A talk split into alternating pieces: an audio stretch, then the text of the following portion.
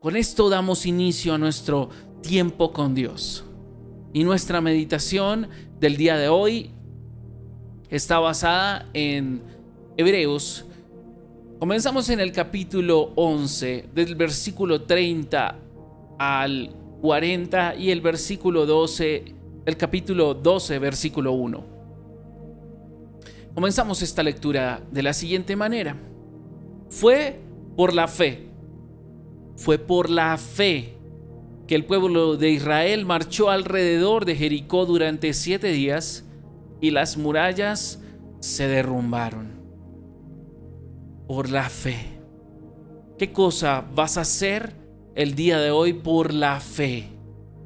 Recuerda que la fe es el recurso más importante que tú y yo tenemos. Gracias Dios porque tú nos has dado la fe. Hoy te doy gracias también por eso.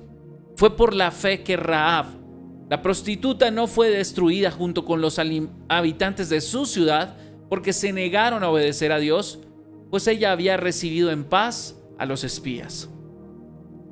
¿Cuánto más les tengo que decir? Se, necesitaría demasiado tiempo para contarles acerca de la fe de Gedeón, por ejemplo, de Barak, de Sansón, de Jefté, de David, de Samuel y de todos los profetas. Saben, por la fe esas personas conquistaron reinos, gobernaron con justicia por la fe y recibieron lo que Dios les había prometido por la fe. Ellos cerraron la boca de leones por la fe. Ellos apagaron llamas de fuego y escaparon de morir al filo de espada por la fe. Su debilidad se convirtió en fortaleza por la fe. ¿Cuál es tu debilidad hoy? Se convertirá en fortaleza si solo tienes fe, si solo puedes creer y actuar conforme a eso. Oh, bendito es tu nombre, Señor. Llegaron a ser poderosos en batalla e hicieron huir a ejércitos enteros solo por la fe. Por la fe hubo mujeres que recibieron otra vez con vida a sus seres queridos que habían muerto, como María, como la viuda que vio morir a su hijo. Sin embargo, también por la fe, otros fueron torturados porque rechazaron negar a Dios a cambio de la libertad. Fue por la fe que ellos pusieron su esperanza en una vida mejor. Fue por la fe que ellos rehusaron recibir lo que esperaban aquí en la tierra para recibir algo que viene después de la resurrección. Fue por la fe que algunos fueron ridiculizados. Y yo por la fe estoy dispuesto a ser ridiculizado. Fue por la fe que algunos sus espaldas fueron laceradas con látigos y por la fe otros fueron encadenados en prisiones. Por la fe algunos murieron apedreados y por la fe a otros los cortaron por la mitad con una sierra por la fe, a otros los atravesaron con una espada. Y otros por la fe anduvieron vestidos con pieles de ovejas y cabras. Algunos por la fe andaban desposeídos, fueron oprimidos y fueron maltratados. Este mundo no era digno de ellos, porque por la fe muchos de nuestros antepasados vagaron por desiertos y montañas y por la fe se escondieron en cuevas y en hoyos de la tierra. Debido a su fe, todas esas personas gozaron de una buena reputación, aunque ninguno recibió todo lo que Dios le había prometido. ¿Por qué razón no lo recibieron si Dios lo había prometido? El verso 40 dice, pues Dios tenía preparado algo mejor para nosotros ellos por la fe abrieron el camino para que nosotros camináramos por fe. De modo que ellos no llegarán a la perfección sin nosotros. Muchas veces pensamos que por la fe todo debería ir bien, pero también dice que por lo tanto, ya que estamos rodeados por una enorme multitud de testigos de la vida de fe, quitémonos todo peso que nos impida correr. Señor, ¿qué peso tengo encima que me impide correr.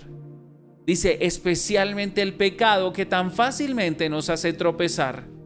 Y corramos con perseverancia la carrera que Dios nos ha puesto por delante. Sabemos que por la fe podemos vencer la enfermedad, pero también por la fe podemos resistir en medio de la enfermedad al diablo y a sus ataques. Sabemos que por la fe podemos alcanzar la prosperidad financiera y la libertad y la tranquilidad financiera. Pero también por la misma fe tú vas a sostenerte ahí aún en medio de la dificultad financiera. No es normal para ti estar pobre. Pero por la fe vas a resistir, vas a afrontar para que llegues tu momento. ¿Ven cómo la fe funciona? La fe funciona también para cambiar circunstancias, pero la fe funciona para enfrentar circunstancias difíciles. Una vida de fe no es una vida sin problemas. Una vida de fe es una vida firme en Dios. Hoy hablemos un poco acerca de perder peso. Sí, hablemos de perder peso. ¿A quién le gustaría perder peso? A mí también me gustaría perder peso. Señor, ayúdanos a perder peso. ¿De qué peso estamos hablando? ¿Saben algo? El ejército de Alejandro Magno en una ocasión estaba avanzando por Persia y en un momento crítico parecía que las tropas de Alejandro Magno podían ser derrotadas. Hasta ese momento eran invencibles. Los soldados habían tomado tanto botín en sus anteriores batallas que estaban sobrecargados y estaban perdiendo la eficacia de su combate debido a la gran cantidad de equipaje que llevaban. Así que Alejandro Magno ordenó de inmediato que todo el botín fuese echado en un montón y le prendieran fuego. Si a todo el botín que habían ganado y por el cual habían luchado había que renunciar a él y prenderle fuego. Esto fue impresionante. Dejó a los soldados completamente amargados y se quejaron. Pero pronto vieron la prudencia de esa orden. Alguien escribió, relatando las historias de Alejandro Magno, fue como si les hubiesen dado alas. Volvieron a andar con pasos, con pasos ligeros los soldados. La victoria fue asegurada gracias a que se quitaron y renunciaron al peso que llevaban peso que ellos consideraban que era su premio. Como soldados de Cristo, deberíamos librarnos de cualquier cosa que nos estorbe en este conflicto, como nos invita Hebreos 12.1. Porque tenemos un adversario espiritual. Y para luchar con eficacia esta batalla, debemos revestirnos únicamente de la, de la armadura de Dios. No nos aferramos a cosas materiales, no nos aferramos a personas, a situaciones. Solo nos aferramos a Dios, a su palabra, a su Espíritu Santo, a la fe que nos ha dado. No importa que se pierda, todo es recuperable. Pero hay cosas que no son recuperables y son eternas. La Biblia, la palabra de Dios nos está asemejando también a cristianos o creyentes que estamos corriendo para ganar. Y tal vez tenemos que despojarnos de todo ese peso que tal vez nos está frenando o nos está quitando la fuerza o la resistencia. Este peso que tal vez tú consideras un premio podría ser un excesivo deseo de tener algo, de alcanzar algo. No que sea malo, pero si ese peso te está arrastrando en la fe, tal vez eh, es una persecución que estás sufriendo.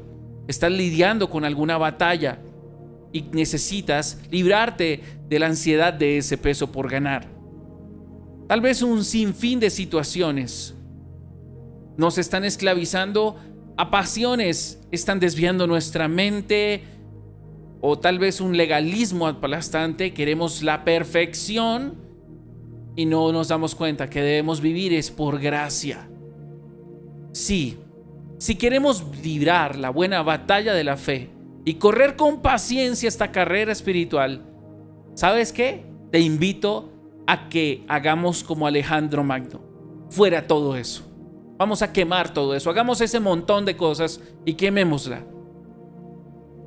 Porque si tu vida de fe solamente te está arrastrando, puede que la culpa la tengan los pesos estás llevando. Señor, En esta mañana te pedimos que nos ayudes a mirar si dentro de nosotros tal vez hay algún pecado que nos está haciendo tropezar y por eso nos impide correr en la fe.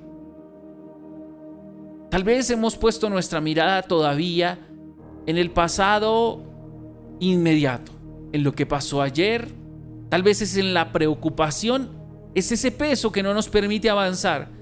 Estamos tan preocupados por las cosas difíciles que se nos ha olvidado que podemos colocar toda nuestra ansiedad en ti. De hecho, nos invitas a que dejemos ese peso.